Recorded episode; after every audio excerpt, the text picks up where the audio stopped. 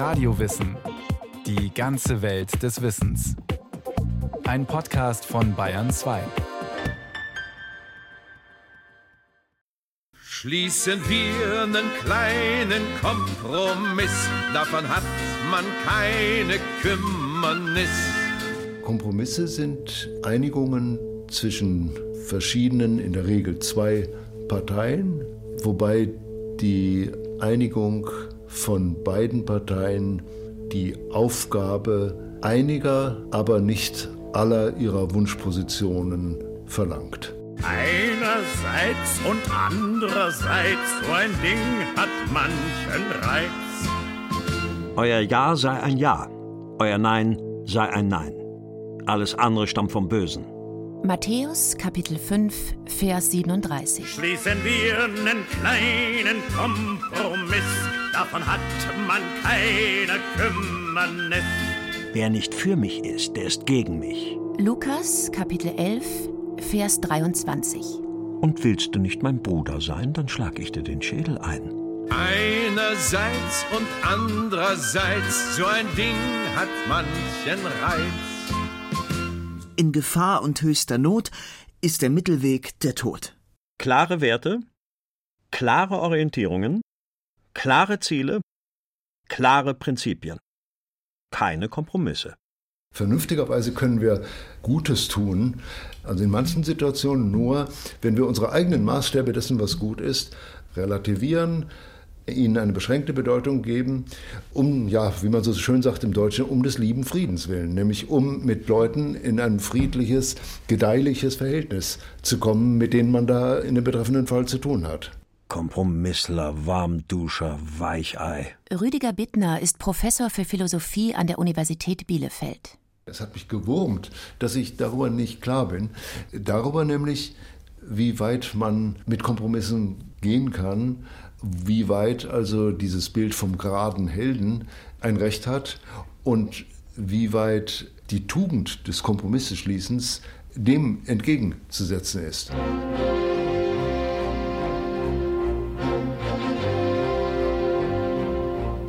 Gerade Helden werden bewundert. Die John Waynes im Wilden Westen, die Märtyrer und Märtyrerinnen in christlichen Heiligenlegenden, Opfere den Göttern und du wirst nicht den Löwen vorgeworfen. Niemals. Ich bleibe meinem Glauben treu. oder Michael Kohlhaas. Einer der rechtschaffensten und zugleich entsetzlichsten Menschen seiner Zeit. Schreibt der Schriftsteller Heinrich von Kleist über seinen geraden Helden Michael Kohlhaas. Ihm wurde Unrecht angetan. Als er mit Hilfe von Klagen und Bittschriften kein Recht bekam, ging er über Leichen, um sich sein Recht zu nehmen. Das Rechtsgefühl aber machte ihn zum Räuber und Mörder. Er wurde schließlich hingerichtet. Ich glaube, der ärgste Feind einer kompromissbereiten und damit Frieden fördernden Haltung, der ärgste Feind ist die Gewissheit, im Recht zu sein. Oder die Gewissheit, eine höhere Macht auf seiner Seite zu haben. Hier stehe ich und kann nicht anders. verkündete ein anderer gerader Held, Martin Luther, vor dem Reichstag in Worms 1521. Gott helfe mir. Amen. Entschieden, charakterstark, aufrecht gehend, der eigenen Überzeugung folgend. Mein Verdacht ist eher, dass da religiöse Traditionen eine Rolle spielen. Sie haben Luther erwähnt. An dieser Bockigkeit haben sich viele Leute lange Zeit orientiert. Und diese Bockigkeit ist vielleicht irgendwo bewundernswert, aber sie ist es dann auch wieder nicht. Seinem Gott gehorsam, konsequent dem folgend, was er für richtig hält, unerbittlich in der Umsetzung der Prinzipien, ohne die Folgen abzuwägen. So eine Haltung kann auch sehr bequem sein. Moralische Skrupel gibt es nicht. Anstrengendes Abwägen, komplizierte Reflexionen darüber, wie es anderen Menschen mit meiner Entscheidung gehen mag, Einfühlungsvermögen, alles das ist überflüssig. Prinzipien, die rigoros umgesetzt werden, sind etwas für denkfaule und gefühlskalte Automaten, nichts für lebendige, soziale Menschen. Ich glaube wirklich, dass unser alltägliches moralisches Verständnis durch diesen Gedanken des Prinzips oder der Regel, an die man sich hält, sehr stark geformt worden ist und vielleicht irreführend geformt worden ist, dass wir uns die Freiheit nehmen sollten, geschickter, biegsamer, das, was wir für richtig halten, in Situationen auf eine verständliche und fruchtbare, lebensfördernde Weise umzusetzen. Doch Biegsamkeit, Flexibilität in moralischen Fragen, Kompromissbereitschaft steht immer unter dem Verdacht des Verrats, der Umfallerei, des Opportunismus. So wird jeder Kompromiss zum faulen Kompromiss. Der Verdacht der Faulheit, also faul im Sinne dessen, wie ein Apfel faul ist, rührt daher, dass wir ein solches Heldenbild von geraden Leuten haben. Die gehen einfach durch dick und dünn, und zwar auch moralisch durch dick und dünn. Und vor diesem Hintergrund wirkt jeder Kompromiss als leicht anrüchig. Ideale werden verraten, Ziele aufgegeben und, was als besonders schlimm gilt, die Pflicht wird verletzt. Deine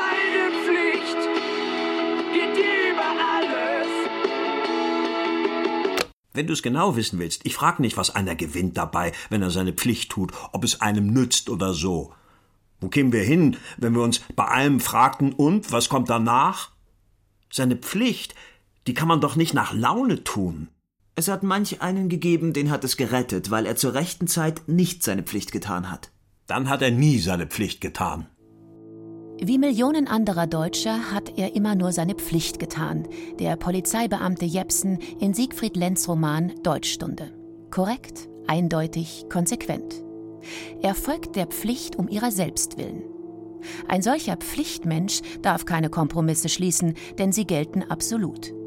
Das starre Festhalten an der Pflicht erlaubt keine Einschränkung, keine Verhandlung.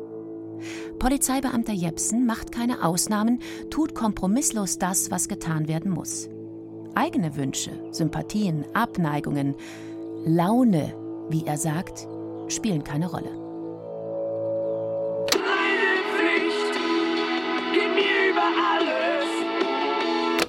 Pflicht. Du erhabener großer Name. Seine Emotionen äußerte er nur sehr sparsam und verhalten, doch wenn er über die Pflicht philosophiert, gerät Immanuel Kant ins Schwärmen. Pflicht, du erhabener großer Name, der du nichts Beliebtes, was Einschmeichlung bei sich führt, in dir fassest, sondern Unterwerfung verlangst.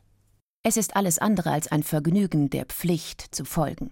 Pflicht bedeutet Härte gegen sich selbst, bedeutet gegen seine spontanen Neigungen, Gefühle und Bedürfnisse anzukämpfen. Und wer sich diesen Zwang nicht antut, wer sich nicht der Pflicht unterwirft, sondern unbeschwert nach Lust und Laune lebt, wer freundlich Kompromisse zulässt, versinkt im Sumpf der zutiefst verdorbenen menschlichen Natur. Kant hält nicht viel von den Menschen. Auf ihnen lastet, davon ist er überzeugt, eine Art Erbsünde. Kant nennt sie den Hang zum Bösen. Doch es besteht Hoffnung. Die Menschen verfügen nämlich auch über eine Anlage zum Guten. Die kann aber nur wirksam werden, wenn sich jeder Einzelne rigoros diszipliniert. Und zwar durch die Pflicht.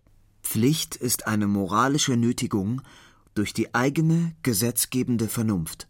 Eine Vernunft, die Prinzipien und Regeln aufstellt, denen uneingeschränkt zu folgen ist. Das gibt Sicherheit. Kompromisse sind nur sehr eingeschränkt möglich. Sie dürfen sich nicht davon leiten lassen, ob es einem selbst oder den anderen vielleicht besser geht, wenn man der Pflicht nicht oder nur eingeschränkt folgt. Die Pflicht erlaubt keine Abstriche und sie ergibt sich aus der Anwendung des kategorischen Imperativs. Handle so, dass die Maxime deines Willens jederzeit zugleich als Prinzip einer allgemeinen Gesetzgebung gelten könne. Der Kantianismus ist sicherlich Kompromissen feindlich, eben weil er sehr stark an Prinzipien und deren Durchsetzung orientiert ist. Pflicht, du erhabener großer Name. Aus Pflicht und moralisch handelt der Mensch Kant zufolge nur dann, wenn er sich fragt, ob die Grundsätze der beabsichtigten Handlung ein allgemeines Gesetz werden könnten. Das heißt, nicht das Ergebnis einer Handlung macht diese moralisch oder unmoralisch, sondern einzig und allein die Prüfung nach dem kategorischen Imperativ. Dieses Gesetz der Pflicht soll der Mensch verehren und achten. Es soll ihn innerlich nötigen. Die Liebe zum Gesetz wäre die Vollendung der sittlichen Gesinnung. Und nicht etwa die Liebe zu den Menschen, aus Solidarität oder Mitgefühl.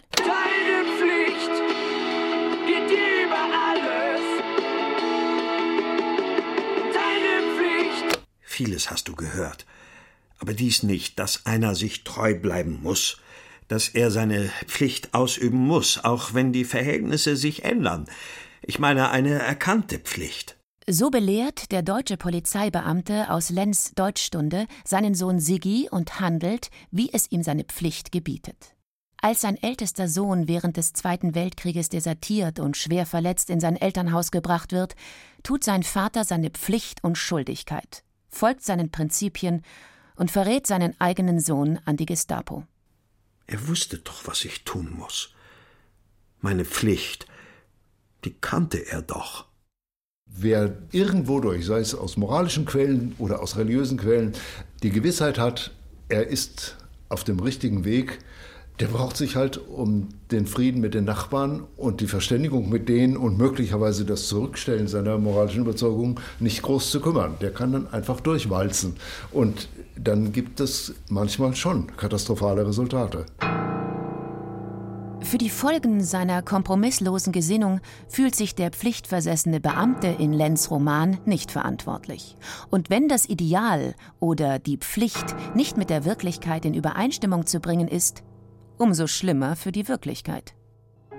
Wir müssen uns klar machen, dass alles ethisch orientierte Handeln unter zwei voneinander grundverschiedenen, unaustragbar gegensätzlichen Maximen stehen kann. Es kann gesinnungsethisch oder verantwortungsethisch orientiert sein. Der Soziologe Max Weber prägte 1919 in seiner viel zitierten Rede Politik als Beruf eine Unterscheidung.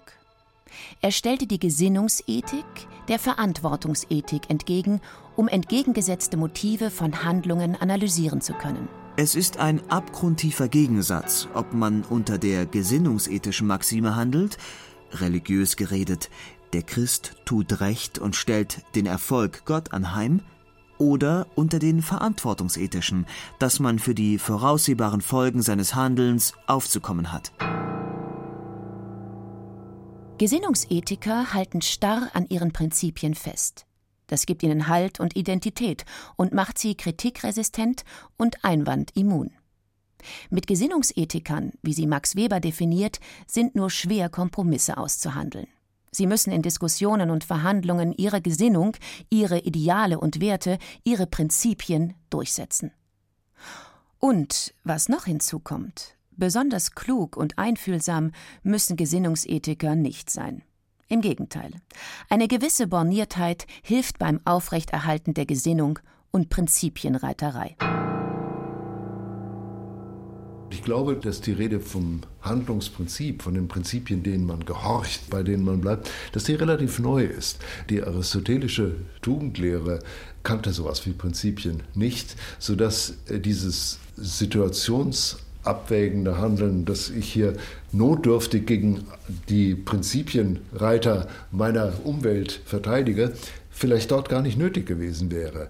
Äh, deshalb kann ich mir vorstellen, dass ein aristotelisch tugendhaft und weiser Mensch das, woran mir jetzt liegt, als eh klar akzeptiert hätte.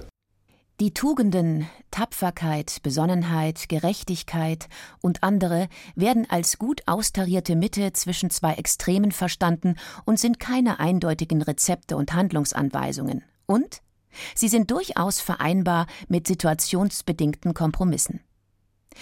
Diese sollen auch in der Frühgeschichte der Menschheit vorteilhaft und deshalb üblich gewesen sein. Innerhalb einer Gruppe gab es ein gegenseitiges Geben und Nehmen. Es galt das Gebot der gegenseitigen Hilfe. Ein unflexibles Beharren und eine rücksichtslose Durchsetzung von Interessen wäre für das Überleben einer Gruppe kontraproduktiv gewesen.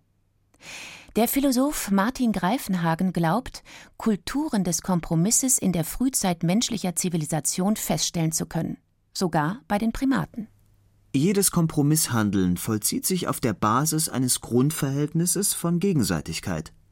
Reziprozität ist eine Grundtatsache sozialer Interaktion und von einer Robustheit, die tief in der menschlichen Sozialität verankert ist und Wurzeln hat, die weit hinter das Auftreten des Homo sapiens zurückführen. Kompromissfreundliche Kulturen schaffen Vertrauen und Toleranz gegenüber unterschiedlichen Interessen. Die Frage ist, weshalb in den letzten Jahrhunderten diese Kompromissfreundlichkeit an sozialer Bedeutung verloren hat. Hängt es mit der Erfindung einer starren Gegenübersetzung von Gut und Böse im monotheistisch-religiösen Kontext zusammen? Oder mit der Bildung von politischen Großorganisationen wie den Nationalstaaten? Martin Greifenhagen gibt keine eindeutigen Antworten. Rüdiger Bittner hat einen Verdacht. Mein Verdacht ist eher, dass da religiöse Traditionen eine Rolle spielen. Schließen wir einen kleinen Kompromiss, davon hat man keine Kümmernis. Kümmernis kann es schon geben, denn mit Kompromissen muss man nicht unbedingt glücklich sein. Dass man mit ihnen leben kann, muss oft reichen. Bei einem guten Kompromiss hat man nicht alles durchgekriegt. Und dann ist es, glaube ich, Temperamentssache, ob man über das halbvolle Glas, das man gekriegt hat, glücklich oder traurig ist. Aber recht bedacht sollte man fröhlich sein. Denn was hat man sich denn eingebildet? Man konnte sich ja nicht einbilden, dass man allein auf der Welt ist und allein seine Ansprüche durchsetzen kann. Unzufrieden und betrübt sollte man sein, wenn die Verhandlungen ganz und gar scheitern. Denn dann steht man ohne das halbvolle Glas da. Oder aber man hat seine überlegene Position ausgenutzt und auf Kosten des Verhandlungsgegners, um im Bild zu bleiben, das volle Glas genommen, und dieser hat nichts. Die Frage ist, ob das langfristig wirklich von Vorteil ist. Wie geht's dann weiter, wenn wir aus den Verhandlungen jetzt rauskommen? Können wir weiter in irgendeiner Form zusammenleben und zusammen auskommen. Das ist die Perspektive. Und äh, auf diesen edlen Helden zurückzukommen, der gerade durchgeht, der denkt halt, so ist mein Verdacht, oft nicht daran, was passiert, wenn er seinen Gegner morgen wieder auf der Straße passiert. Kompromissler sind Leute, die da etwas längerfristig denken und sich auf ein Weiterleben einstellen. Die aber trotzdem nicht prinzipienlos sein müssen. Rüdiger Bittner nennt ein Beispiel. Der Streit damals über die Schwangerenberatung in der katholischen Kirche, der hat mir sehr zu denken gegeben. Die Bischöfe sagten, wir beraten nicht ergebnisoffen, weil Abtreibung Sünde ist, Ende der Durchsage. Damit haben sie die Frauen im Regen stehen lassen. Kurzum, die Bischöfe argumentierten gesinnungsethisch. Die sozialen Folgen ihrer Entscheidung waren für sie zweitrangig. Ein anderer Weg war der Versuch, beidem gerecht zu werden, der Gesinnung und den Folgen der Entscheidung. Die Laienorganisationen sagten, das können wir nicht machen. Wir machen Beratung und stecken unser Urteil, Abtreibung ist unzulässig, zurück. Und über die Haltung dieser Menschen, die sagen, ich weiß, was richtig ist, aber ich lasse das Urteil darüber, was richtig ist, jetzt nicht mein Verhalten bestimmen, damit ich anderen Leuten helfen kann, die sonst in der Not bleiben. Diese Haltung, die versuche ich zu verstehen. Ich bin der Überzeugung, die haben richtig gehandelt. Aber äh, wie man das verteidigen kann gegen diese Rigorosität der in dem Sinne ganz einfachen Position der Bischöfe, die sagen, Ende, Schluss, aus, Sünde, fertig, wie man das dagegen verteidigen kann, das regt mich auf. Die Frage ist also, wie man Prinzipien haben und trotzdem verantwortungsethische Kompromisse schließen kann. Klare Regeln gibt es hier keine. Sicher ist nur, so Professor Rüdiger Bittner, die Rede von Kompromiss braucht das Gegenbild des Prinzips. Nur prinzipientreue Leute sind auch solche, die mal einen Kompromiss schließen. Menschen, die unsicher sind, das ist die psychologische Gegenseite der Medaille, halten sich krampfhaft fest an ihren Prinzipien. Das, was sie für ihre Werte und Ideale halten. Je mehr diese Prinzipien, Werte, Ideale in Frage gestellt werden, desto heftiger müssen sie verteidigt und demonstriert werden. Einerseits und andererseits, so ein Ding hat manchen Reiz. Menschen, die souverän und verantwortlich mit ihren Zweifeln und Idealen umgehen, sind kompromissfähig. Ihnen geht es weniger ums Prinzip als vielmehr um Interessen, ihre eigenen und die ihrer Mitmenschen. Interessengegensätze müssen da sein und die Interessen des anderen aus dessen anerkannter Würde heraus als gleichberechtigt anerkannt werden, wenn der geleistete Kompromiss beide verbinden soll. So der Philosoph Max Müller. Er plädiert dafür, dass beide Kompromissparteien die Freiheit des anderen anerkennen müssen, den anderen als anderen anerkennen und achten müssen. Rüdiger Bittner ist, was die philosophische Überfrachtung der Kompromisse angeht, skeptisch. Ich würde auch gerade gegenüber solch einem Zitat den Kompromiss aus der Ecke des Geheimnisvollen und Schwierigen und Anspruchsvollen, Voraussetzungsvollen rausnehmen und sagen, das ist eine normale Lebenspraxis und wir sollten uns darin üben. Schließen wir einen kleinen Kompromiss, davon hat man keine Kümmernis. Aber nicht immer. Wenn ich den Kompromiss verteidige, so will ich damit keinesfalls sagen, alles ist besser in einem Kompromiss aufgehoben. Nein, ich will mich auch irgendwann mal auf die Hinterbeine stellen und sagen, das mache ich nicht mit. Und ich hoffe, dass meine Mitmenschen auch sagen, das mache ich nicht mit. Es geht mir nur darum, dass grundsätzlich die Überlegung, ob ein Kompromiss nicht möglich und in diesem Falle wünschenswert ist, überall zugelassen wird. Aber wenn diese Überlegung äh, überall zugelassen wird, so kann sie doch in manchen Fällen zu dem Ergebnis führen, hier nicht. Hier stehe ich und kann nicht anders. Einerseits und andererseits, so ein Ding hat manchen Reiz.